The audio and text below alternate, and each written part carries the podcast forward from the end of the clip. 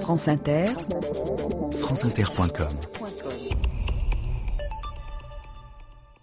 Aujourd'hui, avec Francis Perrin, nous allons parler d'un Molière peu connu, Molière, chef de troupe.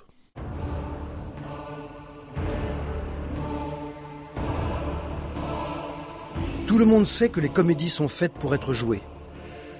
Et je ne conseille de les lire qu'aux personnes qui ont des yeux pour voir tout le jeu du théâtre. Molière. «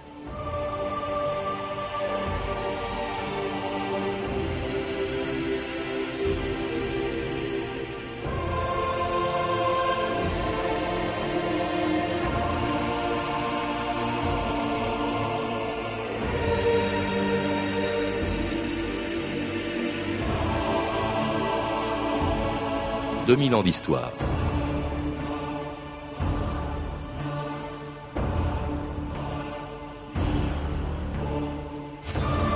Pendant des années, Molière a tant fait rire ses contemporains que le jour où il s'est écroulé sur scène en jouant pour la dernière fois le malade imaginaire, personne ne s'est rendu compte qu'il était vraiment en train de mourir.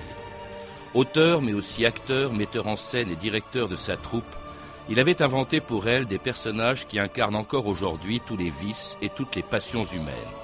Tout le monde connaît l'avarice d'Arpagon, l'hypocrisie de Tartuffe, la misanthropie d'Alceste, la vanité du bourgeois gentilhomme ou la suffisance des précieuses ridicules. Mais qui se souvient de la troupe et des acteurs qui ont joué ces rôles à l'époque où Molière arrivait à Paris en 1658 sous la protection du frère de Louis XIV Je donne mon nom à la troupe de monsieur Molière et je la prends sous ma protection. Elle jouera dans dix jours au palais. Votre Altesse me permettra-t-elle de lui présenter mademoiselle Madeleine Béjart? Mademoiselle Marquise Thérèse du Parc Mademoiselle Catherine de Brie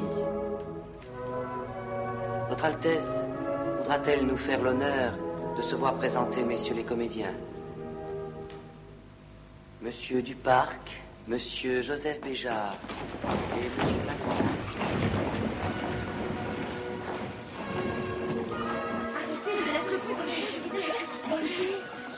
Francis Perrin, bonjour. Bonjour. Alors tout le monde sait qui est Molière, surtout vous bien sûr. Tout le monde a entendu parler de Tartuffe, de l'avare ou du bourgeois gentilhomme, mais on a oublié aujourd'hui le nom des comédiens que l'on vient d'entendre et qui ont joué pour la première fois tous ces rôles et que l'on retrouve dans votre livre, qui est en quelque sorte la vie quotidienne dans la troupe de Molière. Molière, chef de troupe, c'est un livre qui vient de sortir chez Plomb. Alors, euh, euh, Molière arrivait, on l'a entendu, à Paris en 1658 avec cette troupe, mais une troupe avec laquelle il a eu quand même pas mal d'années de galère, hein, du temps où elle s'appelait, euh, je crois, l'illustre théâtre. L'illustre théâtre, absolument. Ouais. Et c'était en province, il n'y avait pas beaucoup de succès encore. non, il n'y avait pas trop de succès. Il a, ils ont été enfin, protégés par le prince de de Conti euh, un, un, certain moment et puis puis après il les a lâchés euh, ils sont ils, ils, sont partis faire le tour de France euh, en jouant dans des granges en, en, ayant plus ou moins de succès parce qu'il jouait des tragédies de de Corneille mmh. et puis il s'est mis à écrire des petites farces qui marchaient parce que ça il a été il avait été emmené par son grand-père Molière quand il était jeune sur le Pont Neuf pour voir les, les, comédiens qui jouaient donc, donc sur les tréteaux, là, les grands farceurs. Donc il a été influencé aussi par ça. Et, et quand il jouait ça, c'est vrai que ça faisait rire les, les paysans euh, et, et avec le public une, de province. Et avec une troupe qui ressemblait un peu à une famille. D'ailleurs, il y avait beaucoup de membres d'une même, même, famille. Ah il y avait bah, notamment les Béjart. Béjart absolument, hein, il y avait Madeleine, Madeleine Béjart, Béjart, la maîtresse de Molière. Et puis les frères Béjart, Louis, Louis et, et, et Joseph. Et donc, euh, oui, c'était les trois qui avaient formé l'illustre théâtre. Et, et Molière avait, a même été en, en prison pour dette aussi. Oui. Ah oui, ça a été donc il est obligé de partir après en, en, en province et il a écrit euh, donc sa première pièce parce qu'on le euh, enfin, quand il écrivait les farces ça marchait bien donc il s'est mis à écrire euh, l'étourdi euh, enfin, quand ils sont passés à Lyon et ça a été sa première pièce. L'étourdi ou les contretemps, comédie de Molière. si le titre est mauvais, nous le changerons. Et non, Il est excellent. La scène est à Messine. Musique.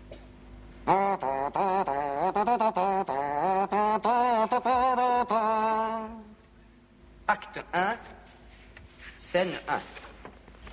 Lélie. Eh bien, Léandre, eh bien, il faudra contester. Nous verrons de nous deux qui pourra l'emporter? Qui pourra l'emporter? Eh bien, Léandre, eh bien, il faudra contester.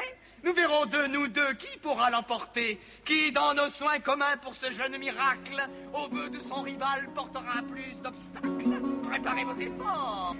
Et c'était L'étourdi, la première pièce de Molière créée en 1653. Il devenait, il n'était plus seulement acteur, ce qu'il avait commencé par être, mais il devenait auteur justement de comédie. Et c'est avec ça, au fond, qu'il va connaître le succès à Paris.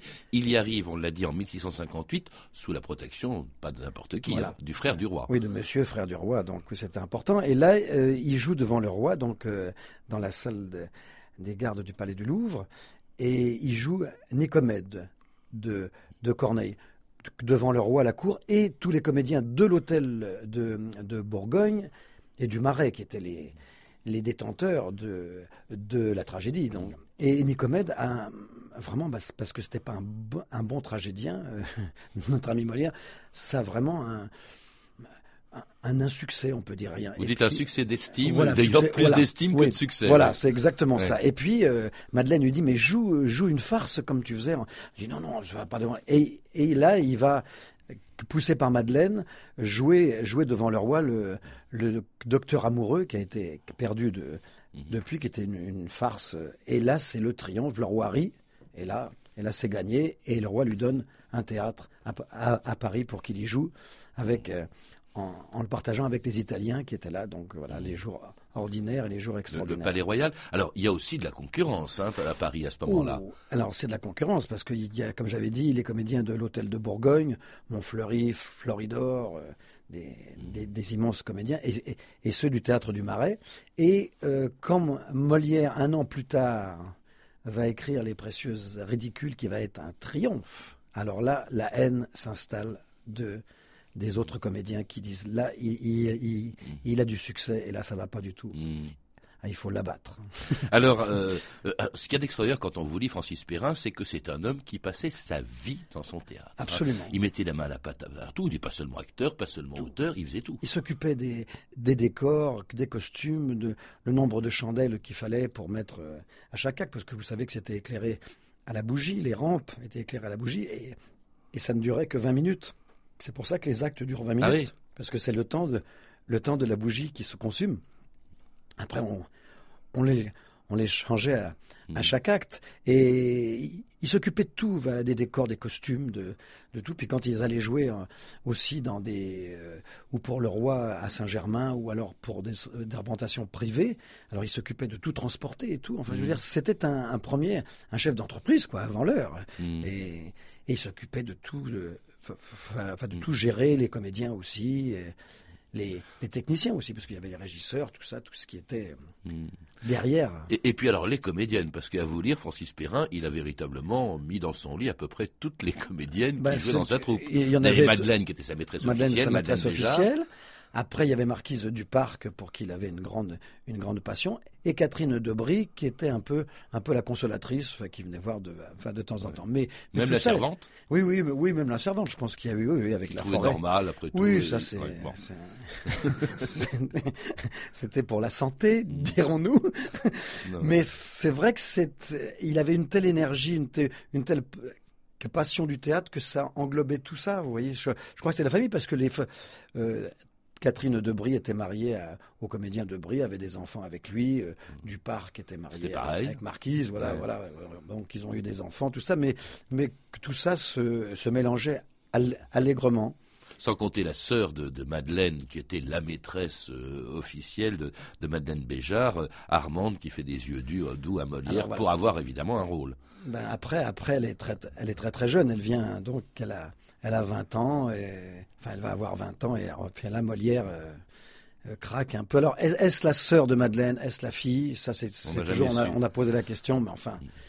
En tout cas, ces premières années à Paris sont des années de, de faste, avec beaucoup de succès, vous l'avez dit. Mm. Francis Perrin, Les Précieuses Ridicules, Sganarelle, L'École des Maris, et puis alors une comédie-ballet, Les Fâcheux, que Molière va écrire en 15 jours à la demande du surintendant du roi Fouquet, qui organise en 1661 une grande fête à Vaux-le-Vicomte en l'honneur de Louis XIV. Musique maestro. Pendant ce temps, les naïades, toutes les naïades, le satire, Centaure, Armand, allez, allons-y, s'il vous plaît, hop. Voilà, viens, Madeleine, à l'avant-scène. Là, comme ça. Fâcheux, retirez-vous, ou s'il faut qu'il vous voie, que ce soit seulement pour exciter sa joie. Molière Votre Majesté. Approchez, Molière, approchez. Vous avez su infiniment nous plaire. Et là où les ignorants et les phares ne voient qu'illusion, artifice, fantaisie, vous avez su également nous faire voir le théâtre comme l'origine même de la vie.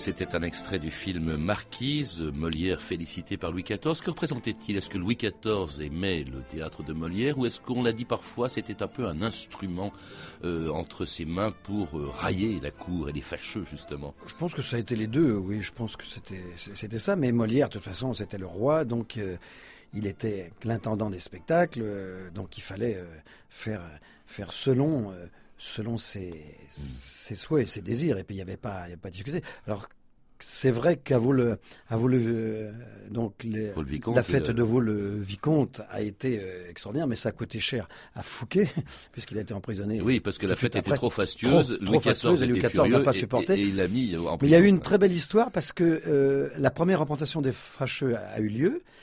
Et, et donc, euh, enfin, comme on l'entend dans le film, Louis XIV euh, félicite Félicite Molière et, euh, et, et lui dit Mais il y a un caractère que vous n'avez pas mis dans les Fâcheux. Re- Regardez ce.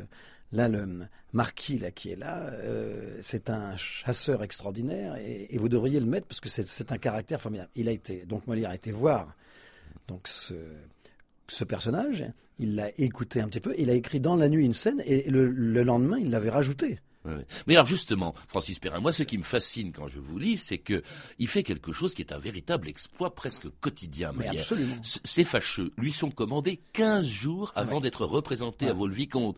Ça veut dire qu'il faut tout préparer, Tout préparer. euh, faire les costumes, bien sûr les écrire tout simplement, Écrire, répéter, je- répéter, le rythme. Oui, de avec les comédiens, était c'était extraordinaire parce qu'ils ils étaient à, à son service et lui était, était un maître d'œuvre extraordinaire. Il, il- il réglait tout, il réglait la mise en scène, il réglait tout, euh, tout ça. Il, il fallait que ça se monte avec les décors, avec les costumes, avec, les ma- avec la machinerie Mhm. à cette époque-là. Et ça, c'était c'était vraiment son, son génie extraordinaire, cet, cet organisateur. G- génial et, et ce travailleur euh, acharné et cette, cette énergie fabuleuse qui devait il devait il devait pratiquement pas dormir hein. c'est voilà mais il y a des hommes comme ça qui ne dorment pas Et, et avec la musique, parce que c'est une comédie-ballet, comme beaucoup Voilà. des pièces de, de Molière, Ça- avec une musique de Lully. ça a été une, il y avait aussi une des premières de euh, euh, rencontres avec Lully donc euh, oui, là ça a été une une, une très très belle belle et, et fructueuse collaboration parce que c'était deux hommes qui étaient faits pour s'entendre et qui ont été les précurseurs Pas de l'opéra. Ah bah oui, ça, ça après, parce qu'il y avait une grande euh, amitié qui s'est fait en- entre eux, et puis, et puis on le verra plus tard, parce que Molière a été, a été be- beaucoup trahi dans sa vie, et, et en amour, et en, et en, et en amitié. Mm. Et même en, oui, en amour, vous le dites, parce que les, les relations entre les comédiens, bah, il faut les gérer, c'est pas si simple. Alors évidemment, elles vont se tendre un peu lorsque Molière va épouser la sœur de Madeleine, la sœur cadette Armande. De 20 ans, euh, donc euh, Molière avait 40 ans, et, et Armand en avait 20, donc à, cette époque-là, à 40 ans, on était déjà... euh, enfin, Un vieillard. un- oui, oui, un vieux barbon, guillemets. comme on dit, oui, oui, entre guillemets. Et donc, ça, bon, ça a fait jaser énormément. Et, et dans la troupe, ça, Mm. ça a créé, bien sûr, des, des dissensions, parce que Et alors elles vont se tendre encore plus, hein, les, les relations entre les gens de la troupe, lorsque euh, justement euh, euh, Molière, qui ne se contentait pas de faire jouer hein, les pièces qu'il écrivait, mais qui créait également les pièces des autres, eh bien faisait venir un auteur encore inconnu dont Molière allait créer la première pièce en 1664. Mes amis Hé, mes amis Je vais vous présenter Monsieur Jean Racine, l'auteur de la Thébaïde. Attention, le roi a eu l'heureuse idée de me confier la création.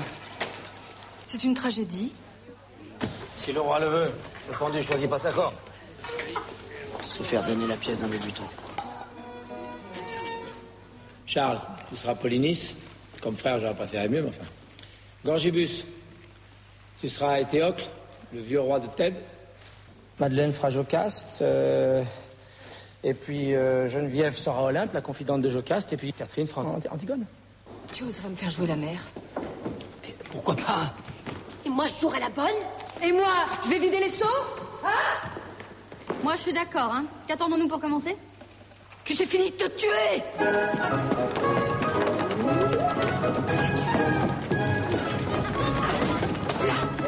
C'est pas facile hein, de diriger une troupe, vous en savez quelque chose. Oui, Francis oui. Perrin, vous avez dirigé le théâtre Montancier pendant longtemps. Oui. Hein, c'est les rapports, je suppose, entre les comédiens. Ça aussi, c'était le, Voilà. le métier du Ah. chef de troupe. Ah, il hein. faut savoir gérer ça, absolument. Il faut être et à la fois être diplomate et avec autorité, avec euh, la séduction aussi. Je pense que c'est très très important pour un chef de troupe. Je crois que c'est ça aussi, c'est ça qui fait marcher aussi la, la troupe et pour les hommes et pour les femmes. Quoi. Il faut qu'il y ait la confiance au- aussi et puis cette euh, cette vraie cette, cette véritable passion du théâtre. Je crois que c'est ça qui fait que les comédiens adhéraient entièrement à, à Molière parce que c'était un vrai passionné, parce que parce qu'ils parce qu'ils parce qu'ils étaient heureux de d'être en scène quand ils étaient avec lui. Et parce qu'il y avait le succès qui venait derrière. Enfin, Voilà. pas toujours. Hein. Mais pas Alors, toujours, oui. Évidemment, les moments de tension, c'est quand il faut se partager la recette. Alors, ce qu'il faisait systématiquement, parfois, il y avait quand même des années ou des, ou des pièces, si je puis dire, de vache maigre. Hein. Ah bah voilà, donc ça marchait, mais, mais quand ça marchait bien, ils étaient très très riches, les comédiens. hein. C'était- Ils se partageaient be- beaucoup d'argent, mais effectivement, il y avait des années que, que plus ou moins euh, euh, Mhm. que, pro- que prospères, et ça c'est...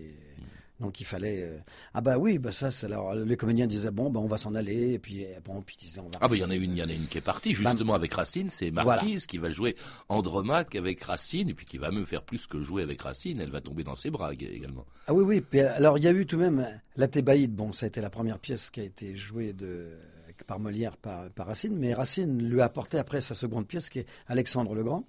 Mais seulement, il a fait une chose immonde, Racine, c'est qu'en donnant la, pièce à Molière, il l'avait donnée en même temps aux comédiens de l'hôtel de, de Bourgogne. C'est-à-dire que la pièce se jouait dans les deux théâtres et avec très très grand succès à l'hôtel de Bourgogne, euh, bien entendu. Donc la trahison de, de Racine a été euh, double puisqu'il lui a enlevé Marquise et après il a il a trahi en habitude. C'était pas un homme très très, un grand auteur, mais humainement, c'est quelqu'un. Près de Racine. Ah oui, oui, oui. Racine. Ah non non. Alors que euh, Molière était d'une Un grandeur extraordinaire. Il y a une Un chose qui m'étonnait aussi en vous lisant, c'est la colère qui lui prend quand il s'aperçoit qu'on imprime ses pièces. Pourquoi est-ce que c'était euh, aujourd'hui Je pense Mais- que on n'y serait pas hostile. Mais parce qu'il disait, mais moi, si on m'avait dit que j'allais être imprimé, mais j'aurais, j'aurais travaillé beaucoup plus. Alors moi, que j'écris mes pièces, mais pour être joué, et pas pour être lu et pour être gardé dans. Et ça, ça l'avait mis en, en colère, et, et il en parle beaucoup dans sa préface. Et ouais, ouais, ça, c'était imprimé malgré lui aussi. Farceur malgré lui, imprimé malgré lui, cocu malgré lui. Oui, parce qu'Armande va le tromper euh, Voilà. euh, ostensiblement. Puis alors, il y a aussi autre difficulté, la censure qui veille et qui n'apprécie pas du tout la pièce la plus célèbre de Molière, sans doute, ce Tartuffe qui s'en prenait à une église encore toute puissante. Ces gens qui, par une âme à l'intérêt soumise, font de dévotion métier et marchandise, et veulent acheter crédit et dignité à prix de faux clins d'yeux et d'élans affectés. Ces gens, dis-je, convoient d'une ardeur non commune par le chemin du ciel courir à leur fortune.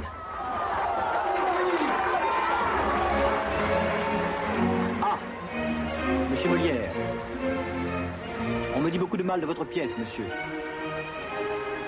Je supplie votre majesté de s'éclairer elle-même sur cette matière, car il est très assuré, sire, qu'il ne faut plus que je songe à faire de comédie si les Tartuffes ont l'avantage, qu'ils prendront droit par là de me persécuter plus que jamais, et voudront trouver à redire aux choses les plus innocentes qui pourront sortir de ma plume. J'entends. Monsieur Lully, faites faire silence à vos trompettes et timbales. Nous souhaitons que Monsieur Molière et vous-même œuvriez ensemble à un divertissement, au plus tôt.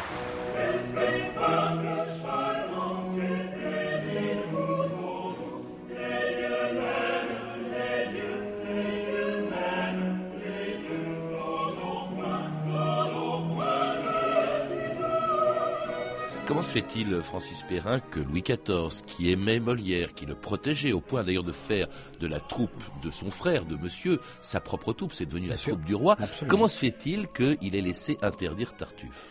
Parce que la compagnie du Saint-Sacrement était toute puissante et avait euh, le roi en tenait compte énormément. Ils avaient, ils avaient une, une puissance énorme. Là, Enfin, le roi aussi.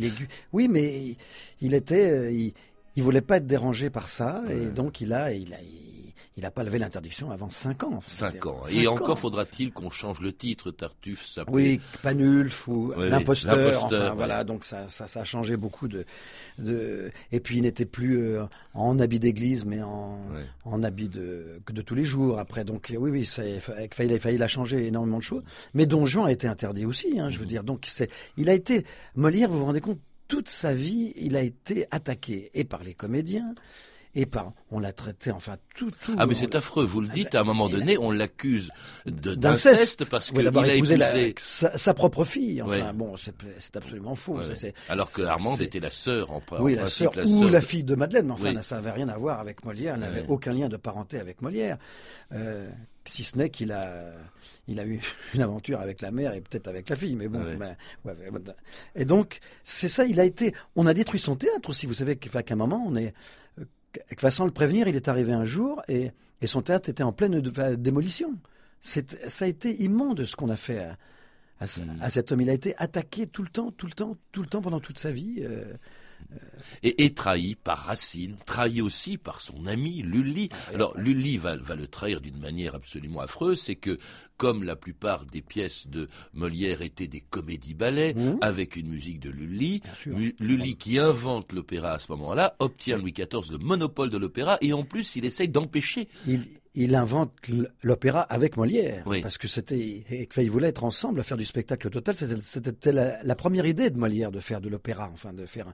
Et, après, Lully lui a, lui a pris l'idée et a gardé tout le monopole en interdisant un nombre de musiciens et de chanteurs dans son euh, dans le théâtre de Molière. C'est, il a été mais absolument euh, immonde. En plus, il est, il est resté auprès du roi et, c'est lui qui a éloigné Molière de, hmm. du roi euh, pendant les deux dernières années. Et puis trahi par sa femme, perdant aussi deux, deux de ses enfants. C'est assez tragique. Bah, à cette époque-là, il, euh, il, y a beaucoup, beaucoup d'enfants qui mouraient. Oui, parce qu'il a eu trois enfants. Il n'y a qu'une fille qui a vécu, Esprit Madeleine. Mais il a perdu Louis et, et, son autre fils Pierre. Il, il les a perdus très jeunes. Et il écrit encore comme un forcené, mais alors il songe à abandonner son théâtre, épuisé par la maladie et fatigué par les intrigues de la cour. Je suis trop austère pour une société domestique. J'aspire à une certaine mollesse philosophique. Tout m'en éloigne. Ma femme, la troupe, le service du roi. Trop d'amis nous ont trahis. Racine, Lully. Et le roi lui, ne tardera pas à m'abandonner tout à fait. Lagrange, à quoi penses-tu? Je vous écoutais, monsieur, et je pensais que les recettes de Dandin baissent. Il nous faut une nouvelle pièce. Oui, c'est vrai. J'ai commencé un avare. Il va falloir que je me hâte pathétique hein, les dernières années de Molière, Francis Perrin, vous le rappelez. Euh, certes, euh, il va continuer d'écrire de très grands succès, que ce soit L'Avare en 68, Le bourgeois gentilhomme en 1670, Faubourg Scapin, Les femmes savantes, Le malade imaginaire.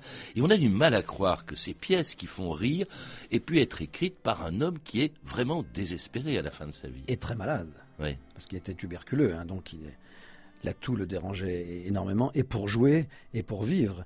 Et donc, mais parce que parce qu'il y avait encore cette cette flamme extraordinaire là du théâtre, ce, ce virus euh, vraiment là, dont on ne peut pas se, passer.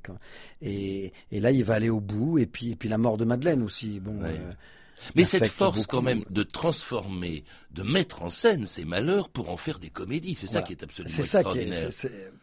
C'est là où il est très très fort. C'est parce que tout est transformé en, rire. Et je pense que c'est ça qui l'a. Fait qu'il lui permettait aussi de, vivre une sorte de viatique, c'est quand il entendait les gens rire et le public et, qui gardait son, son titre de premier farceur de France tout de même.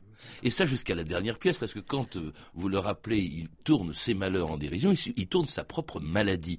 Il écrit ce malade euh, imaginaire. il le joue, parce que jusqu'au bout, il reste acteur jusqu'au bout, il, reste directeur de théâtre. Et alors, il y a cette dernière scène, euh, je les ai redécouvertes en, vous lisant, Francis Perrin, les, mots de Molière, dans, du malade imaginaire, c'est « n'y a-t-il point quelque danger à contrefaire la mort. Le mort. Le mort. Et il le dit alors qu'il va mourir quelques, ah, quelques heures plus tard. Oui, oui, oui. Ben ça, enfin, oui, il joue. Il ne joue que quatre représentations euh, du, du, malade et encore la quatrième, il ne devait pas la jouer parce qu'il était mais, vraiment mourant. Mais, mais il a dit il faut que je joue parce qu'il y a des gens qui ont besoin de moi, donc, donc qui ont besoin de cet argent. Donc il faut que j'y aille. C'est un, un, devoir pour moi. Donc il y a été. Et à la fin de, de la pièce, il crache le sang, euh, on, le sort de scène. Il n'est pas mort sur scène, contrairement à ce qu'on dit, mais il est mort peu de temps après. Voilà, euh, on l'a emmené à son domicile et donc il, est, il, est, mort dans son lit, donc quelques heures plus tard, par, euh, tué par le théâtre.